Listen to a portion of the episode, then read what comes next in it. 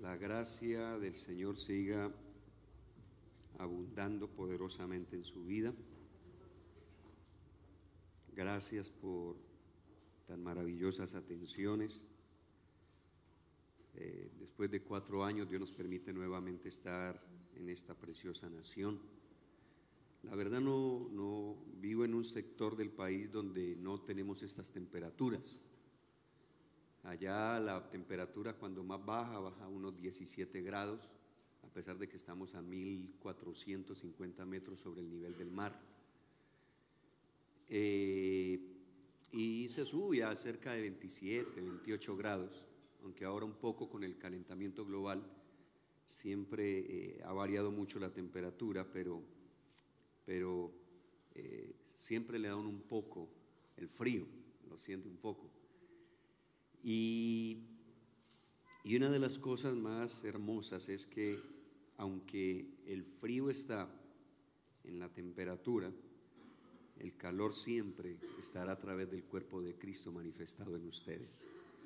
Ustedes son un don de Dios para esta nación, son quienes están preservando la nación, es donde Dios ha decidido colocar en ese tesoro de barro que somos cada uno de nosotros, ha decidido colocar en ese vaso de barro ese gran tesoro que está siendo expresado en medio de estos tiempos. Reciba saludos de nuestra, de mi amada esposa, de la congregación la cual estamos eh, ministrando y todo el ministerio que Dios asignó. Eh, allí en Medellín y en Colombia. Y si en algún momento alguien eh, puede pasar y estar por allá con nosotros, siempre será bienvenido.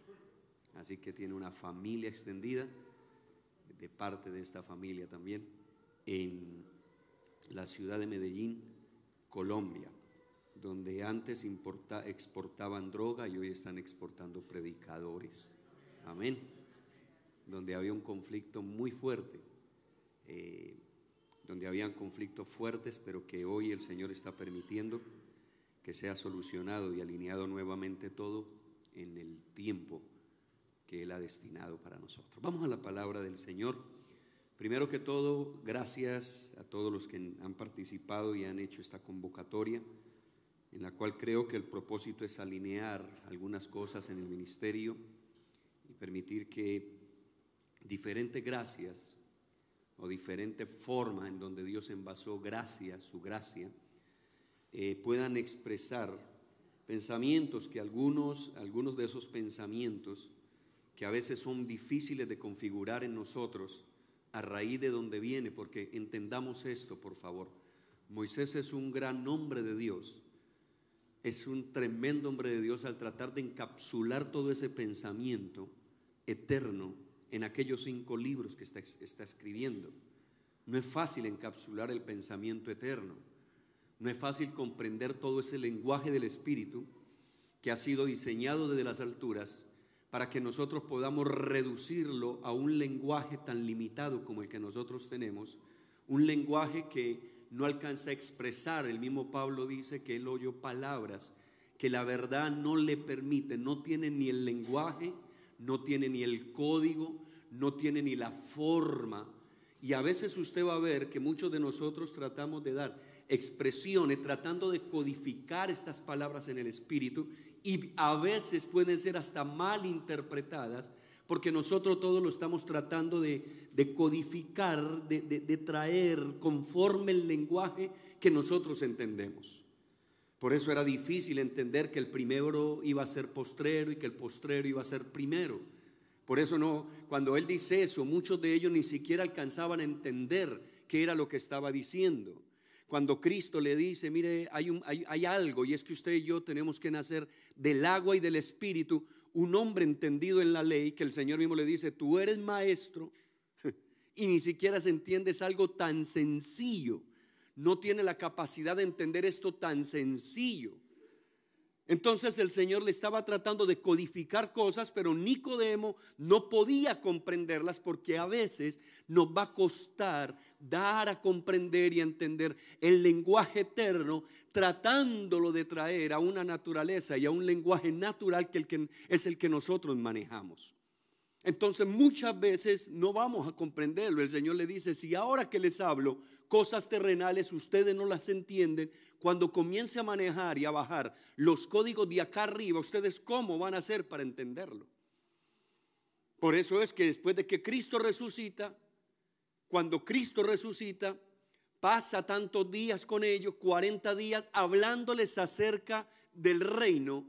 Pero lo tremendo del asunto es que no pudieron ellos codificar algo de las enseñanzas de los 40 días del Cristo resucitado. No hay una sola enseñanza en la escritura que diga, y cuando Cristo resucitó nos dijo esto. Ni Pedro lo dijo, ni Juan lo dijo. El apóstol, los apóstoles que eran que estaban en su primer orden con él, andando, no hay una sola enseñanza de la resurrección. Entonces Cristo le tiene que aparecer a Pablo y le comienza a hablar de un código diferente porque él no, él no recibió el evangelio de ningún hombre, no le recibió de forma natural, sino que él lo recibió del cielo, del mismo Cristo. Él es llevado también a aquel lugar. Allá recibe códigos, recibe cosas que claro, cuando Pedro las está escuchando, él dice, óigame, este hombre está hablando cosas que son difíciles de entender. Son difíciles de codificarlas en nuestra vida. Por eso hay muchos códigos que Dios está desatando a nivel global que en el momento nos va a costar entenderlos, pero con el proceso de los años vamos a poder entender todos esos códigos que el Padre está manifestando en la temporada que Dios nos ha permitido vivir. Y eso es lo que tenemos que estar abierto. Por favor, a veces consideramos que una herejía es algo, o siempre decimos que alguien tiene una herejía porque no está diciendo lo mismo que yo digo. Y no es eso. Permitamos que se abra el entendimiento para comprender cosas en el Espíritu, porque será el Espíritu el que nos ayude a entender en el proceso del tiempo todo aquello que está viniendo a nuestra vida. Por eso es que cuando comienzan a hacer los primeros vehículos, aquella gente que estaba al frente consideraban que cuando la gente llegara a manejar un vehículo a 60 kilómetros por hora, la persona que lo iba manejando se iba a desintegrar. Que apenas fueran en el vehículo y alcanzara 60 kilómetros por hora, esa persona se iba a desintegrar. Hoy tenemos vehículos a más de 300 kilómetros por hora que no tienen parabrisa, Fórmula 1, y la gente no se desintegra. Porque hoy tenemos nuestra mentalidad y nuestro lenguaje reducido, pero yo creo que Dios quiere traer un lenguaje del Espíritu que quiere abrir el entendimiento del ser espiritual que hay en nosotros para comprender aquello que Dios está codificando desde las alturas en cada uno de nosotros.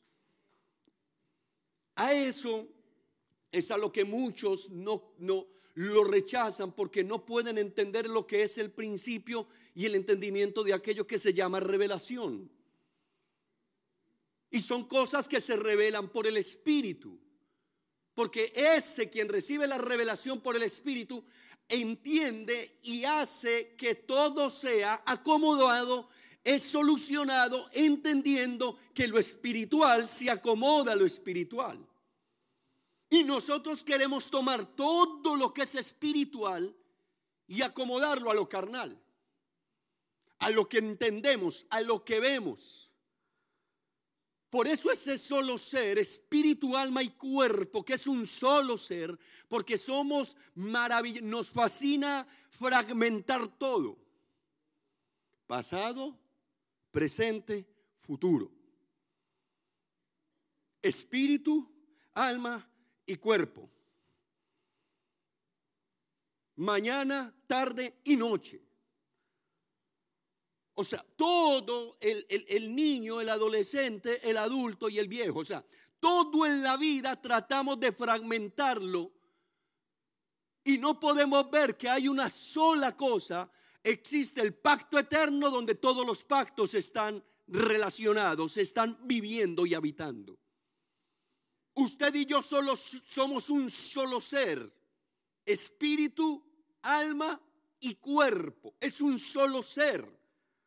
A ese ser es al que nosotros estamos conformando, que tiene que ser la expresión de la imagen de Dios sobre esta tierra, la cual es bendecida.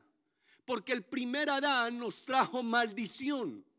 Por causa de ti será maldita la tierra. Porque en el primer Adán había maldición, pero cuando Dios le aparece, Abraham le dice, va a venir una simiente, esa simiente, la cual va a aparecer en la tierra, ya va a manifestar no maldición, sino que en esa simiente van a ser benditas todas las naciones de la tierra. Si en el primer Adán había maldición, en el postrer Adán hay bendición. Es el bien de Dios. Es el favor de Dios. Es la gracia manifestada por Dios. Entonces, todo aquello que Dios quiere traer a nuestra vida solo tiene que ver con volvernos a configurar en el plan original de Dios, en el propósito de Dios. Entonces yo he tratado de, dar a entender en mi lenguaje limitado en mi lenguaje limitado, trato de dar a entender cómo esto opera para la vida nuestra. ¿Cómo es que esto funciona? Habrá muchas otras formas, habrán otros expositores con un lenguaje que nos van a ayudar a entender con mucha mayor sabiduría, que nos van a ayudar a entender esto. Entonces, hay algo que, que toqué como principio y espero tratar de, llevar este asunto al entendimiento correcto, entonces hablaba del primer y el postrer Adán. Allí pudimos o pude dar a entender que el primer Adán no lo que comió el primer Adán fue conocimiento. Eso fue lo que comió el primer Adán. El día que usted coma de este árbol de la ciencia, del conocimiento, de la información, de todo esto que usted coma, que obviamente nos convertimos en lo que nos en lo que comemos, por eso ahora después de que algunas personas me ven de algunos años, hace cuatro años no vengo, las personas me dicen, pastor, usted está más delgado. Usted está más delgado. Algunos me lo han expresado. Ahora el pastor Samuel Reina me decía, usted está más delgado. Claro, porque yo comencé a tener control no solo al hacer deporte, al organizar mi vida, sino también con la comida. Y en esa expresión me convertí en lo que hoy estamos viendo. Hoy la iglesia tiene un problema, que la iglesia ha estado comiendo el bien y el mal. Porque lo que estamos haciendo es impartiendo sobre la congregación, sobre aquellos congregados, les estamos trayendo la información de qué está bueno y qué está malo.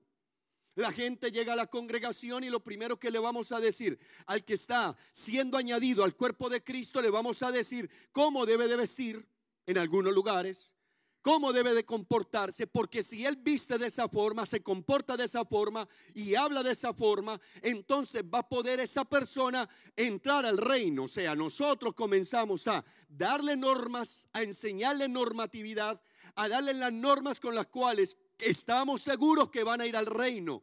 Pero cuando nosotros hacemos esto, les estamos impartiendo conocimiento de bien y de mal. Y no les estamos dando del árbol de la vida, que es el árbol de la vida, que es Cristo. Hoy, por hoy, tenemos problemas porque lo que trataba de configurar Moisés al escribir Génesis era, por favor, tengan cuidado de darle de comer a la gente conocimiento de bien y de mal. Aprenderán a vivir una vida moral, bien definida, porque la sociedad nos va a definir la vida moral. Siempre la sociedad aprenderá a definirnos la vida moral. Entonces yo, y, yo sé que nos hemos encontrado muchas veces con este tipo de personas. Yo, yo no mato, yo no robo, yo no. Y ellos legalmente tienen una vida moral, porque se consideran que están bien. Pero el problema mayor es que no tienen a Cristo como su vida y su prioridad.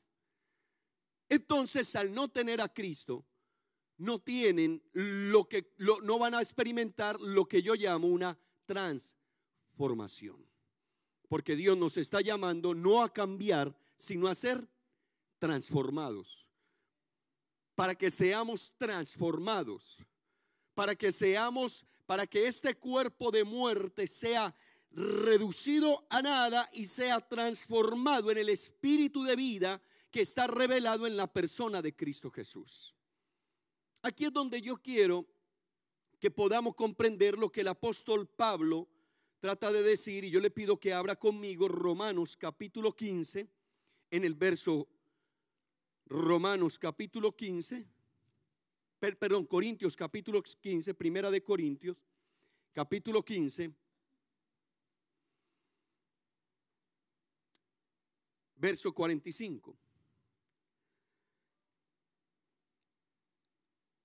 Así también está escrito, fue hecho el primer hombre, Adán, alma viviente, y el postrer Adán, espíritu vivificante.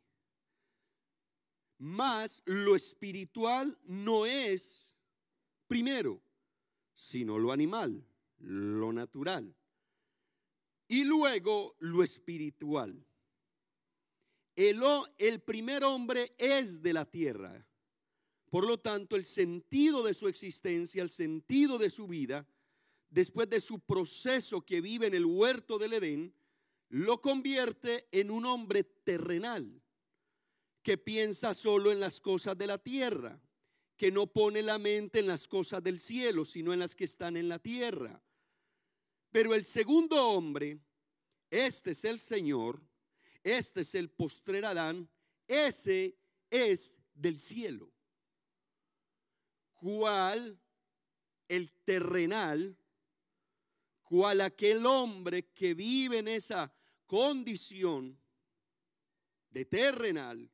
Que no ha sido llevado a la nueva dimensión, a la nueva condición, va a tener un comportamiento, un pensamiento, una idea que tiene que ver con las cosas terrenales. A ese tipo de personas es la que siempre viene y le dice, porque si diezmo me va mal, porque si ofrendo me va mal, porque él piensa como terrenal y no piensa como espiritual. Ese es el que todo el tiempo está constantemente sentado ahí diciendo que es por andar mal que le va mal. Pero ese mismo lo tenemos ahí sentado diciendo que a mí me va bien porque yo tengo y he comido conocimiento bien. Pero resulta que en lo que la economía del reino de los cielos tiene que ver es que nosotros no somos terrenales. ¿Por qué? porque cual el terrenal también los terrenales y cual el celestial también los celestiales. Y así como hemos traído la imagen, hemos traído la imagen del terrenal, traeremos, o sea, es una conformación nueva, porque la imagen terrenal la poseemos por naturaleza, traeremos también la imagen del celestial.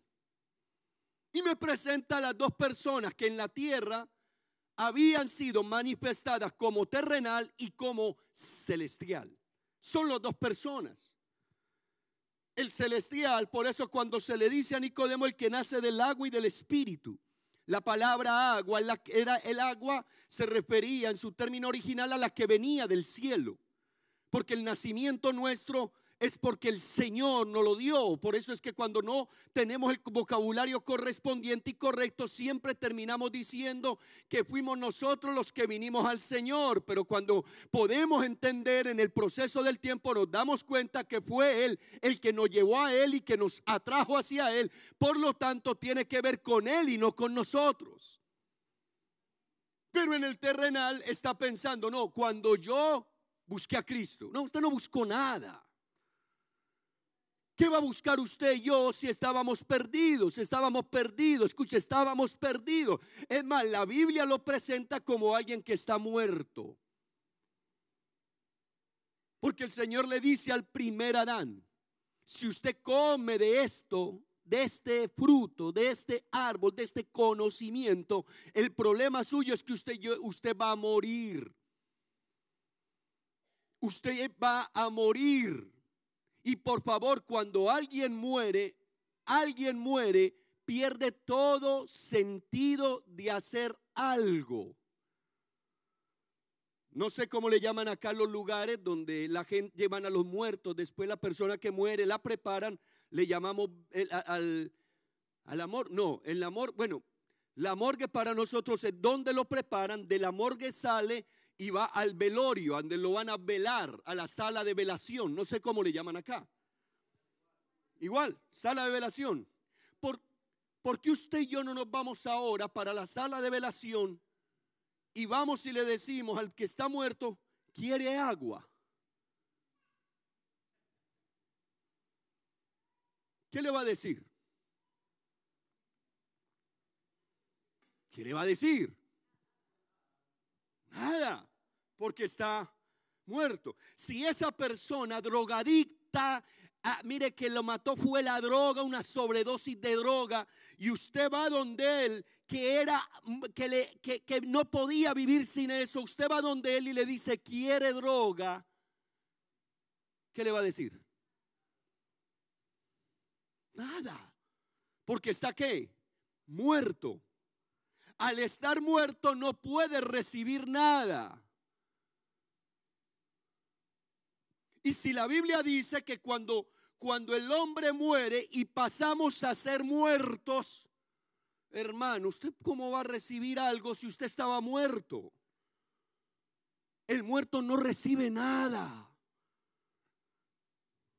Y aquí viene el primer problema que yo quiero que usted lo descifre en su espíritu.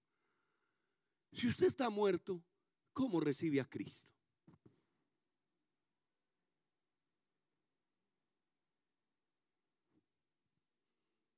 Si usted está muerto, ¿cómo recibe a Cristo? Vuelvo y le digo, estoy tratando de codificar en su espíritu un lenguaje en el espíritu que a veces no tenemos el lenguaje, pero que la Biblia lo dice, que la verdad del asunto, que así como aquel niño que estaba, o así como el mismo, aquel que había muerto, que se llamaba Lázaro, Lázaro no podía vivir por sí mismo, sino que tuvo que oír la voz de quien lo llamó. La grandeza de nosotros habitar, estar en Cristo Jesús, la grandeza de esto consiste en que nosotros no lo escogimos a Él, sino que Él nos escogió a nosotros. Porque estábamos muertos. Entonces se usa una palabra que vuelvo y le digo, no está mal, no, no, no está mal, por favor. Yo quiero que usted, pastor amado, precioso, santo, hijo de Dios, ungido, arcángel, todo lo que usted es. Pero en la teología nos dijeron, nos dijeron que el hombre cae, cae, cae, cae. Y nosotros lo asimilamos, lo codificamos de esa manera. Pero no me diga que es lo mismo caerse que morirse. Es mucho más grande que alguien se levante de los muertos a que uno que se cayó lo podamos levantar. Cualquier persona levanta a alguien que se cayó. Ay, cuando van por, la, por las aceras, por las calles, por, alguien se cae y cualquier persona alrededor que se pueda mover lo puede levantar. ¿Por qué no hace lo mismo con un muerto? No, es más, en Colombia cuando la persona muere dije, déjelo ahí, déjelo ahí, no lo déjelo ahí. No lo toquen, déjenlo ahí, quietecito.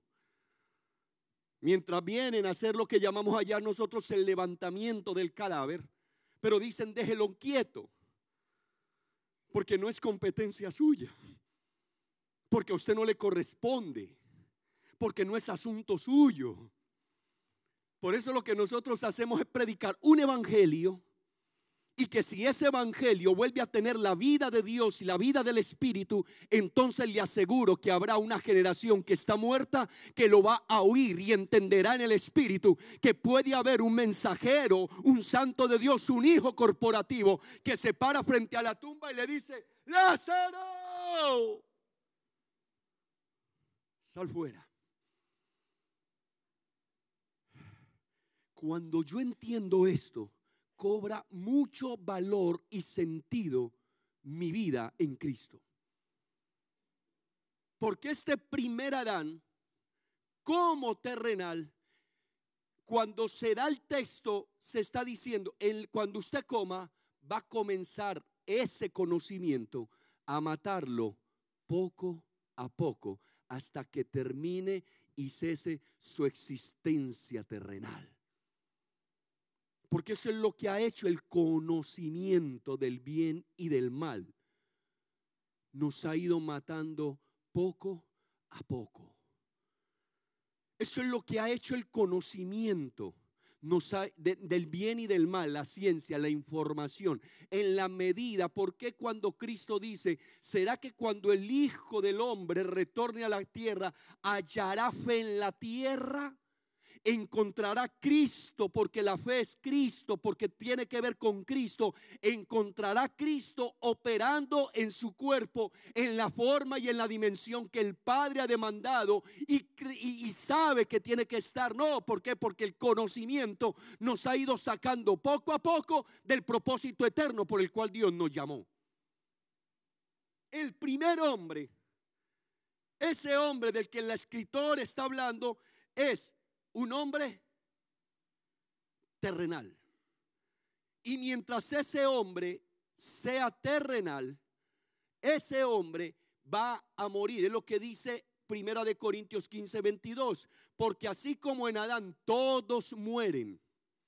Y yo le decía en, en Santiago que Dios ya no ve la tierra en el contexto de 7 mil millones de habitantes, sino que Dios la ve representado en el primer Adán y en el postrer Adán. Dios va a verte a ti, ya no te ve, ya no ve a William pareja, sino que ya ve Adán, el postrer Adán. Dios ya no ve a Pedro, Dios no ve a Hugo, Dios no ve a Pablo, Dios, Dios ya lo que está viendo es al postrer Adán, al Hijo redimido, al Hijo que corporativamente habita en la iglesia. Pero también ve al que no habita en el primer Adán y lo ve muriendo. Por eso es que nosotros en la medida que entendemos esto tenemos que comenzar a destruir todo aquello que hace parte del ser terrenal y el ser terrenal tiene demasiados problemas. Diga conmigo problemas. No, pero dígalo como que usted está conmigo. Problemas. Uno de los problemas, y perdóneme que medio toque esto, uno de los problemas más grandes que el ser terrenal tiene, que el ser eh, eh, eh, natural, terrenal, tiene, escúcheme por favor, es que es demasiado ofendible. Nosotros vivimos constantemente ofendidos con situaciones, con cosas, con gente. Cuando usted vaya e investiga por qué la gente se está moviendo de una congregación a otra, es porque se fueron ofendidos. Ellos no se fueron bravos con Dios, se fueron ofendidos porque ocurrió algo dentro y se mueven de un lugar a otro por la ofensa. Y cuando la ofensa comienza a aparecer en el escenario de la vida de cualquier creyente, porque mire, ¿por qué tenemos que en algunos lugares, yo respeto, no estoy hablando mal, yo, yo estoy tratando de ser sanidad interior. Porque la sanidad interior la necesitamos.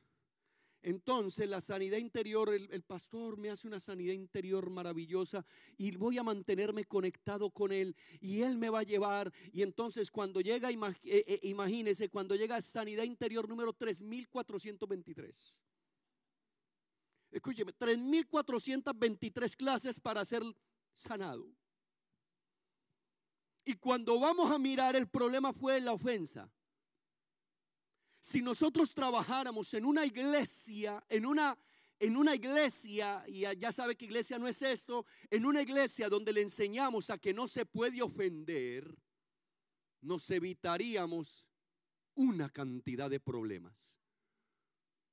si trabajáramos en una iglesia donde los pastores no se están ofendiendo, donde los pastores vivimos en armonía, donde la ofensa no hace parte de nuestra vida, porque escúcheme, la ofensa se metió en medio de nosotros. Una de las características por qué eh, Caín mata a Abel, porque estaba ofendido, porque la ofrenda de su hermano era mejor.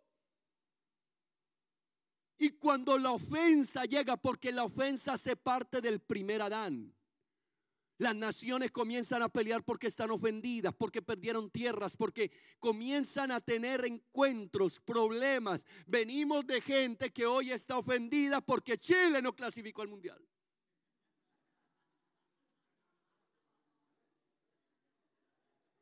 Y lo sé, no por ustedes, porque no hago sino ver, en algunos momentos prendo el noticiero, pongo el noticiero de Chile. ¿Sabe cuál es la, la noticia del país?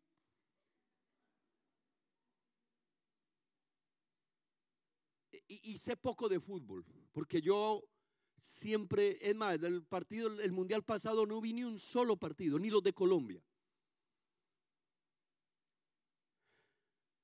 Pero ¿sabe qué, qué, decían? Y no sé, es más, ni siquiera sé. Yo creo que quien dirigía la selección chilena era un ignorante. Y no sé nada de fútbol. Porque lo único que escuché fue que él no sabía dirigir la selección, que, o sea, lo único que encontré es que hay unos periodistas que en vez de unir al país por causa de un problema que a veces no va a llegar, a veces no se va a clasificar, a veces no van a alcanzar el propósito que se habían eh, eh, eh, propuesto y valga la redundancia de llegar a esa instancia, entonces a veces porque a veces porque se fracasó, porque para muchos el fracaso es ofensa. Mire, mire, cómo trabaja esto. Perdóneme, estoy trabajando el primer Adán. Estoy trabajando el primer Adán. De pronto nos quedemos en el primer Adán. Mire cómo funciona esto.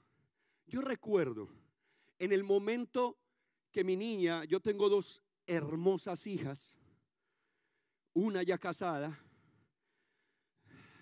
27 años, un nieto maravilloso. Eso es, bueno, en fin. Y otra de 17 años me cumple el próximo 7 eh, de diciembre. Pero yo recuerdo que en mi proceso de tener a mi pequeña, a la mayor, cuando va a cumplir los 15 años, no sé aquí, pero nosotros en Colombia se suele hacer los 15, la, cumpleañera, los 15 años se festejan y se celebran. ¿Sí o no? No sé aquí. Eso es una fiesta que usted no se la imagina. Entonces, yo me acuerdo que cuando empezó mi niña, Sara, ella me va perdiendo, me va perdiendo el año, empieza mal el año educativo. Y yo le dije, si tú me pierdes el año, no te hago 15. Perdió el año. Perdió el año. Pero yo le dije, su acción me ofendió. Ahora tengo un problema con mi esposa y me dice, pues usted si no se lo celebra, yo se lo celebro. Y el problema que ahora tengo es, ¿qué hago? Le hace unos 15 maravillosos. Yo estuve en los 15.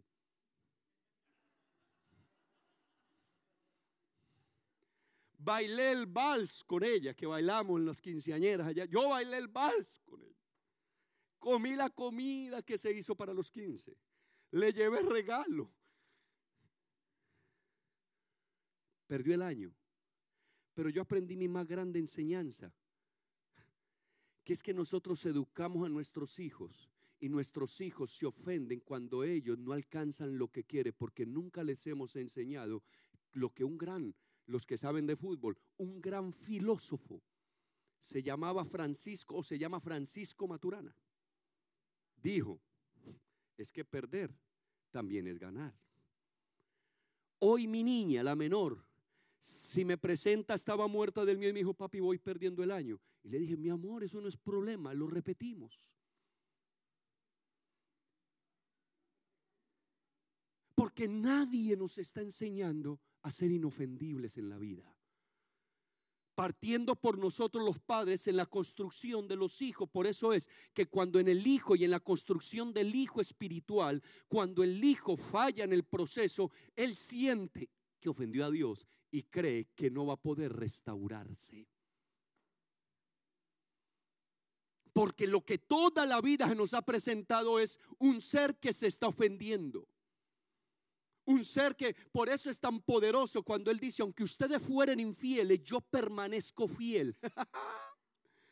Porque tu ofensa no ofende a Dios, Él va a permanecer fiel, porque lo que nos quiere enseñar es que Él es inofendible. La construcción del postrer Adán no es un, no es un Adán que está ofendido, el postrer Adán es un Adán que está sano, que no necesita sanidad interior. Porque cuando tú y yo no estamos ofendidos, ¿qué vas a perdonar?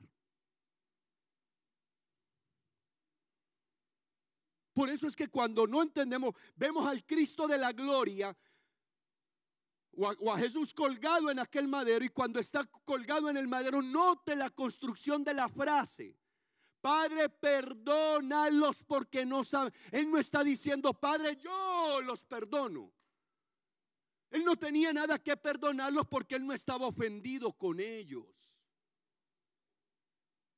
Por eso es que Esteban, cuando entiende el proceso, él dice, Señor, no le tomes en cuenta este pecado. Porque la construcción verdadera del postrer Adán es un ser que no anda ofendido.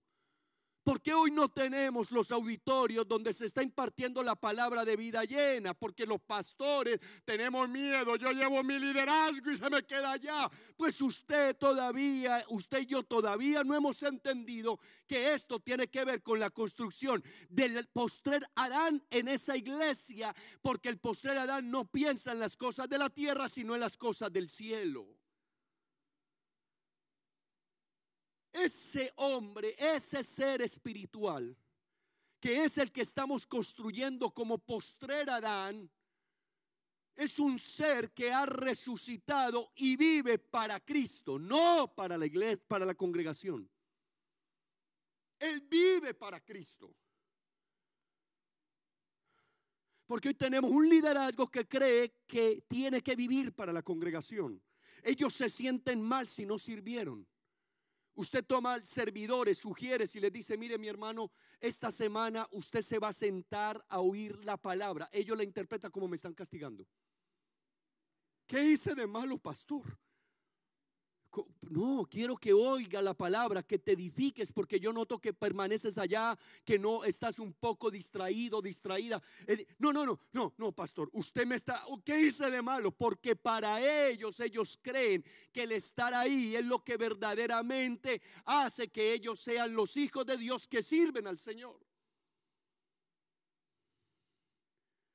Pero no pueden entender que son esos hijos los que están sentados como la, como la María, que se, se sienta a los pies del maestro, ¿a qué?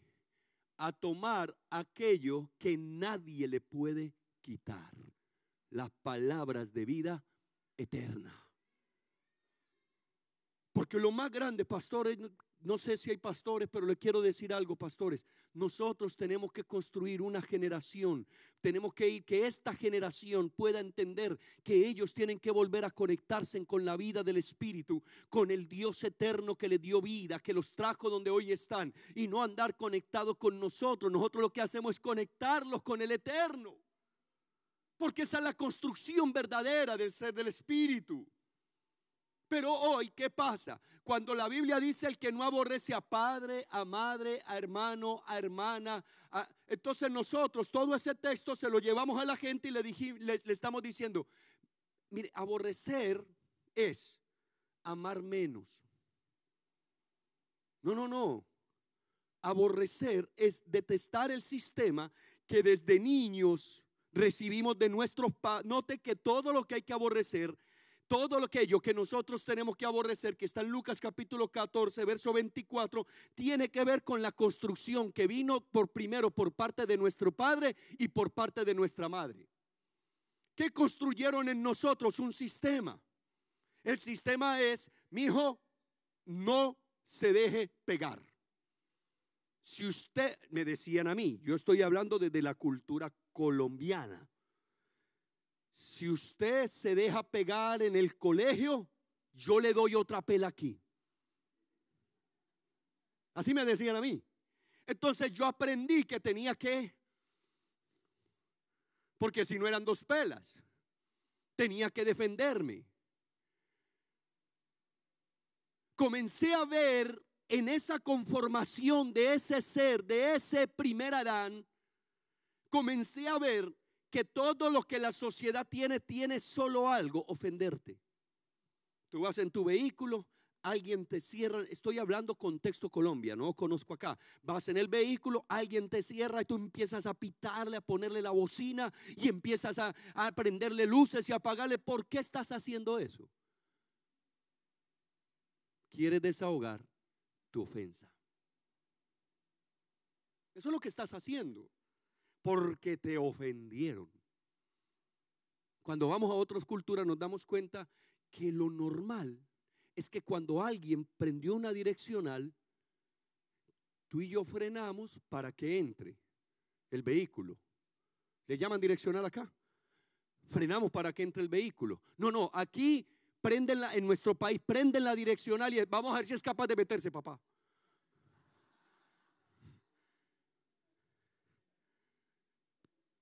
Y cuando prendió la direccional, más aceleré. Y ahí sí trata de meterse. Se bajan, en Colombia se bajan, se cogen a los golpes por la ofensa. Por favor, entienda, estoy tratando de definirle el primer Adán. Si todavía nos ofendemos con cualquier cosa, estamos en el primer Adán. Esto tiene que llegar a un punto donde nosotros no podemos andar ofendiéndonos con nadie, porque esa es la naturaleza del reino. Si el Padre se ofendiera, esto estaría destruido. El Padre no anda con ataque de nervios porque lo ofendieron. Es más, en la ofensa buscó la solución. Porque la ofensa, la ofensa que se radica en el corazón de un hombre termina, termina no buscando soluciones, sino conflictos. Por eso es que existe, imagínense, eh, vuelvo, le estoy hablando términos colombianos. Yo sé que ustedes no tienen este problema.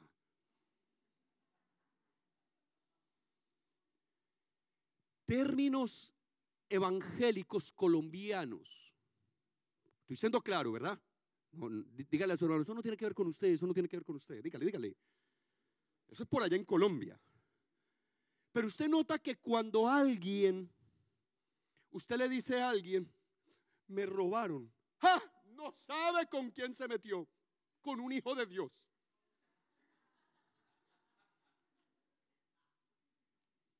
Eso, es un lenguaje terrorista. No.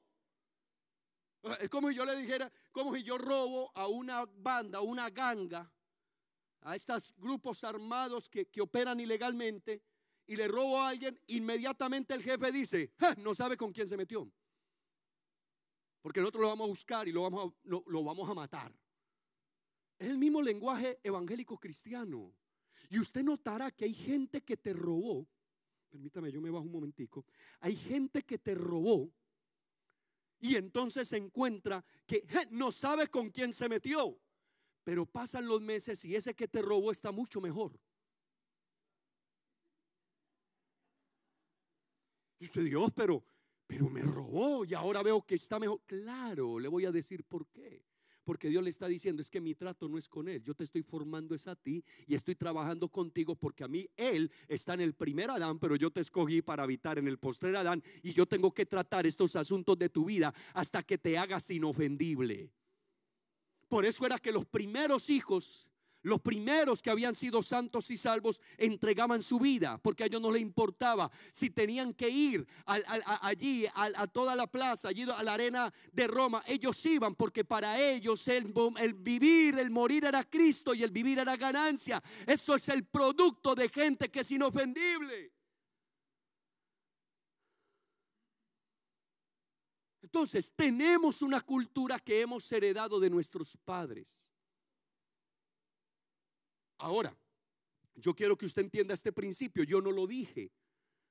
Porque ese principio lo enseñó Pedro. No sé si usted lo sabía, pero Pedro sabe que dice en primera de Pedro 1.18, sabiendo que fuisteis rescatados de vuestra vana manera de vivir, la cual recibisteis de vuestros padres sabiendo que fuisteis rescatados de vuestra vana manera de vivir, la cual recibisteis de vuestros padres, pastores, esos santos hijos del Espíritu encomendados a nosotros, también pueden llegar a tener una vana manera de vivir, porque la están recibiendo como, como fueron forjados por parte de nosotros. Si nosotros hoy tenemos una iglesia, entonces nos convertimos en padres de esa casa, de esa familia de la fe, algunas muy grandes, otras muy pequeñas, no importa el tamaño, pero en mi familia, esa gente tiene que ver a hombres y mujeres que estamos modelando la vida y la naturaleza de Cristo, que no andan ofendiéndose por cualquier cosa. Si no podemos trabajar en el sentido de la ofensa en nuestra vida, nos va a costar. Por eso es que hay textos que no entendemos. O no entendemos, no, sí nos entendemos y no que los queremos ignorar. Porque cuando recuerda aquel hombre que decide, aquel rey que decide hacer cuentas y llama a un hombre que le debía 300, 340 toneladas de plata. Y le dice, ven acá, vamos a hacer cuentas.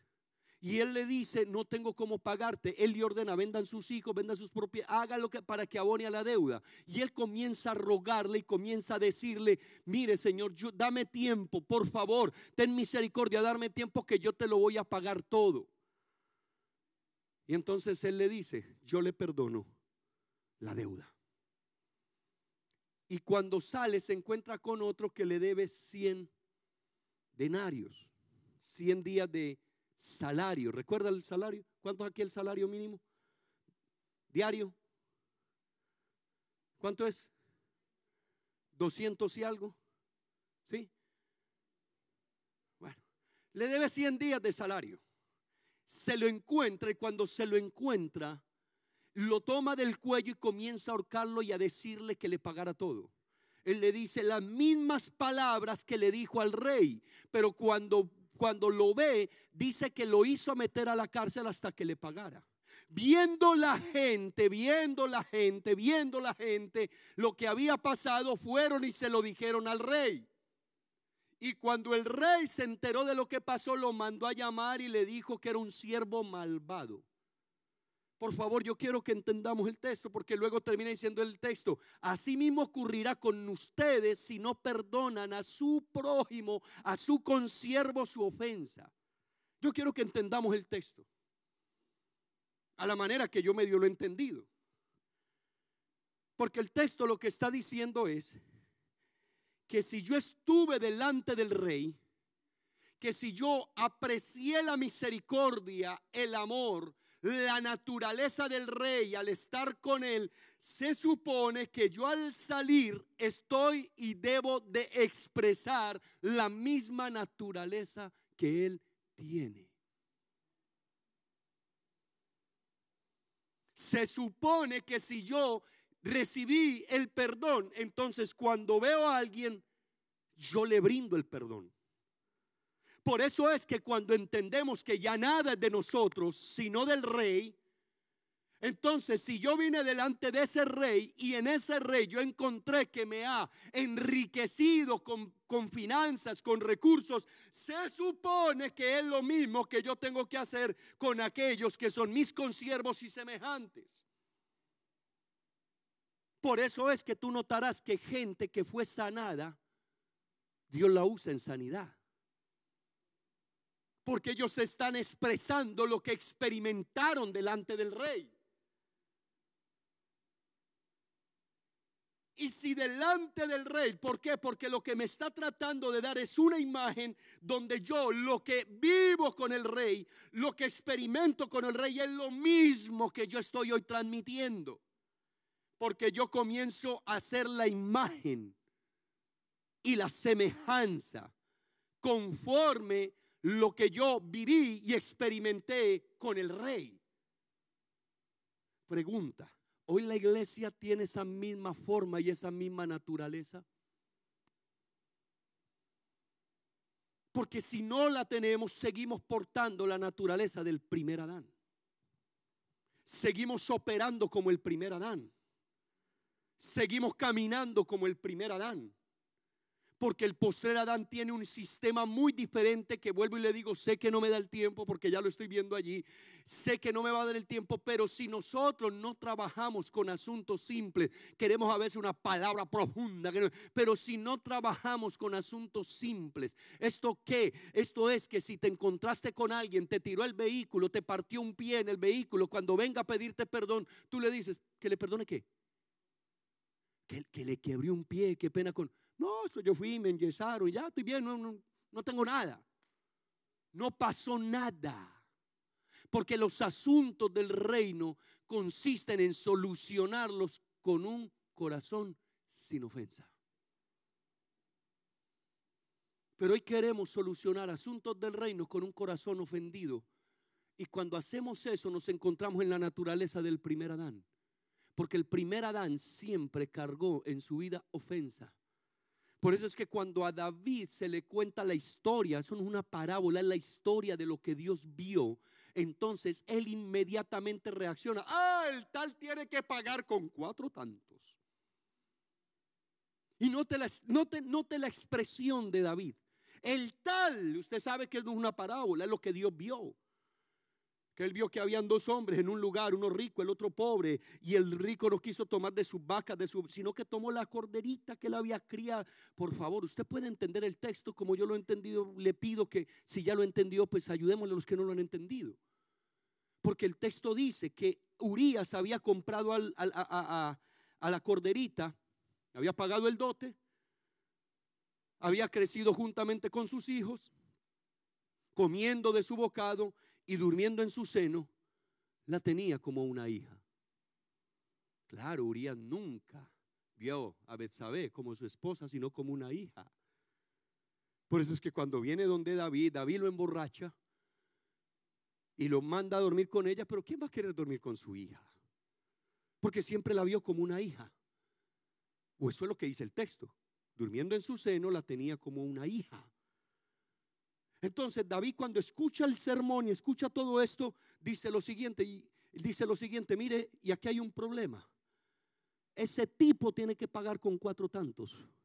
Operó conforme el impulso de su vida. Y le dijo, ah, tú eres ese rey. Ah, ¿Cómo así? Sí, tú eres ese tipo. Y te voy a decir algo, lo, lo, que tú, lo que tú declaraste conforme la ley, porque eso era lo que decía la ley. Él no operó fuera de la ley. Conforme la ley vas a pagar, porque le mueren cuatro hijos a él.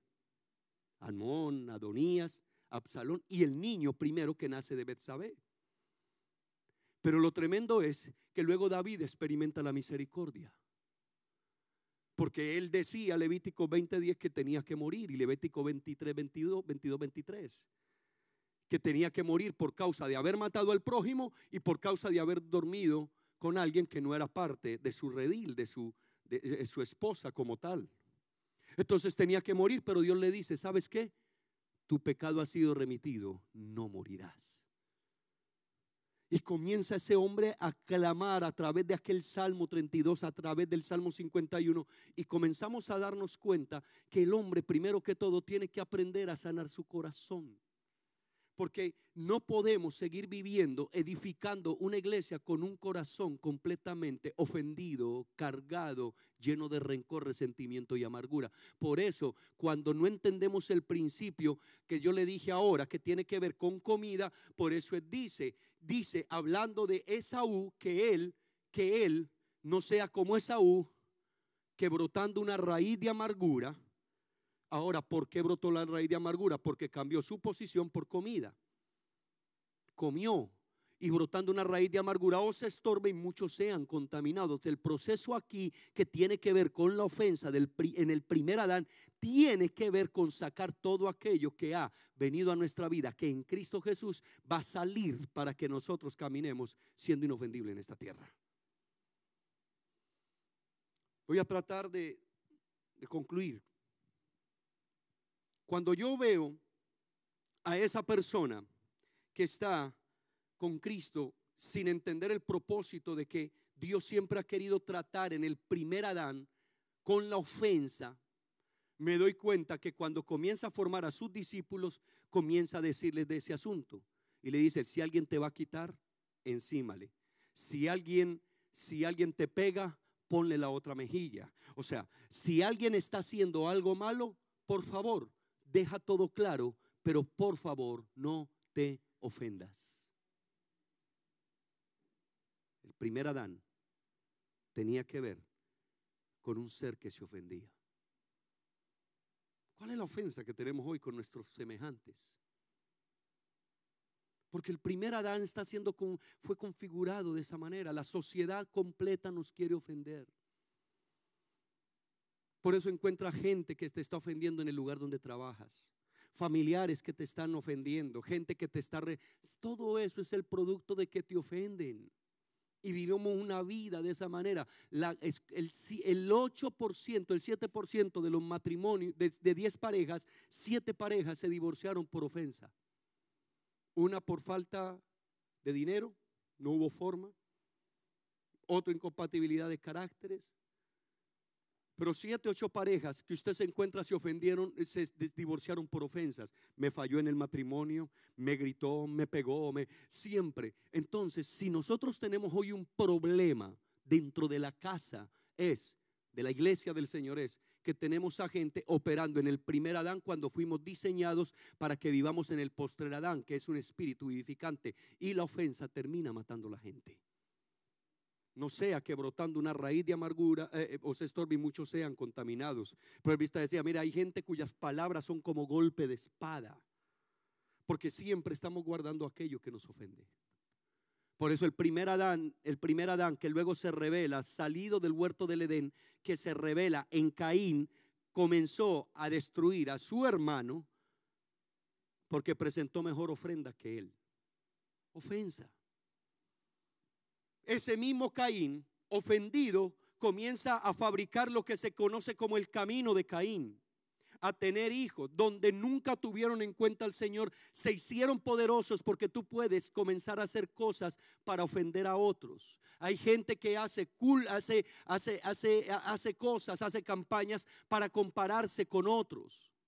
Y hoy tenemos un problema muy grande, que la campaña más grande y el evento más grande se mide por cabezas. ¿Cuántos vinieron? Uno, dos, tres, cuatro. Ay, no fue exitoso.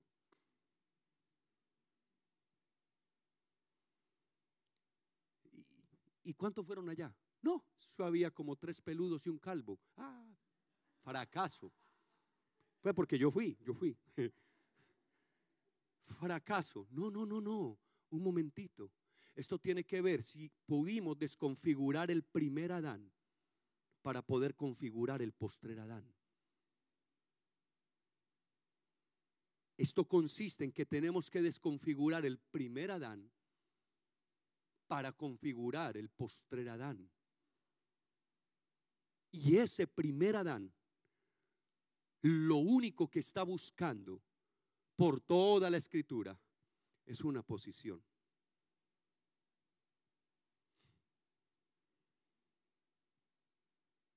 Remueva a alguien de una posición, queda tan ofendido que no vuelve. Por eso nosotros estamos posicionados. El que nos puso y la posición de nosotros, que estamos sentados, posición, juntamente con Cristo, fue Él el que nos posicionó, no fuimos nosotros. Porque la gente que está caminando sin entender el propósito eterno, siempre está buscando una posición. Concluyo. Me impacta profundamente, lo dije en, en, en Santiago, cómo la vida de Jesús comienza con un José y termina con un José. Lo recibe el primer José cuando nace, el esposo de María. Pero cuando muere lo recibe, su cuerpo lo recibe José de Arimatea.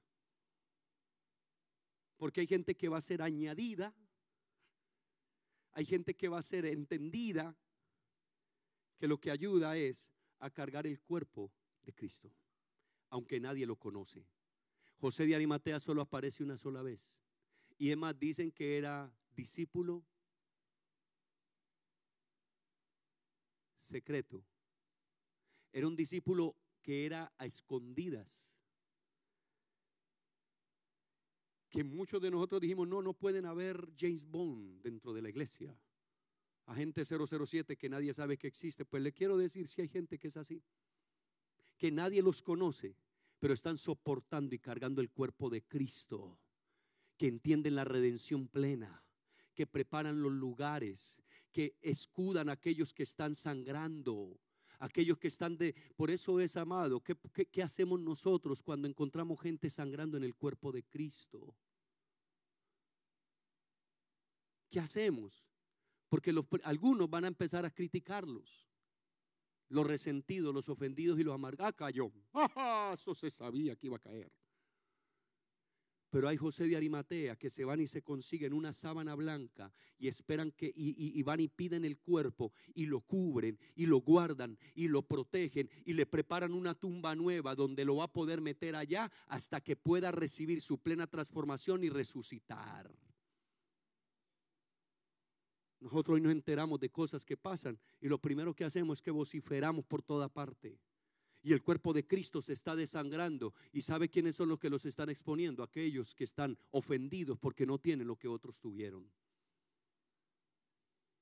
Pero cuando encontramos a la gente que en el postrer Adán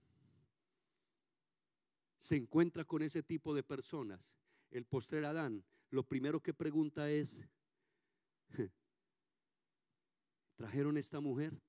Ok, que esté libre de pecado. Hágale muchacho, tire la primera piedra que yo sigo aquí escribiendo. Cuando voltea a mirar no hay nadie. Porque el primer Adán hubiese lanzado. El primer Adán lo que hubiese dicho es apedrelan conforme la ley. Pero el postrer Adán dice, no, no, que la ley pese sobre usted y que usted se dé cuenta si tiene capacidad para destruirlo o si tiene capacidad para restaurarlo. Porque levanta su rostro el postrer Adán y dice algo interesante. ¿Dónde están los que te acusan? Señor, nadie me acusa. Ok, vete. Y te doy una encomienda. Ya experimentaste la gracia. Si experimentaste la gracia, no peques más. Porque el que experimenta la gracia no tiene configurado en su espíritu, en el postrer Adán, el pecado. Porque ya pudo experimentar la vida, la naturaleza y el amor del postrer Adán. El primer Adán, que es la ley, te va a acusar. El postrer Adán, que es Cristo, te va a redimir. La primera ley, la segunda gracia. La primera, una de las y no estoy predicando en contra de que se edifiquen hermosos lugares como esto y como muchos que ustedes han edificado. Pero el primer Adán anda pensando en construir edificios. Porque eso era lo que hacían en el antiguo pacto. Pero en el nuevo pacto no andan construyendo edificios, andan construyendo gente porque ese es el templo donde su Santo Espíritu está operando en la iglesia del Señor. El primer Adán es la carne. El postrer Adán es el espíritu. Porque tenemos que comenzar a entender que hay que desconfigurar el primer Adán para configurar el postrer Adán que ya fue dado por nuestro Padre que está en el cielo en la persona de Cristo Jesús. Póngase sobre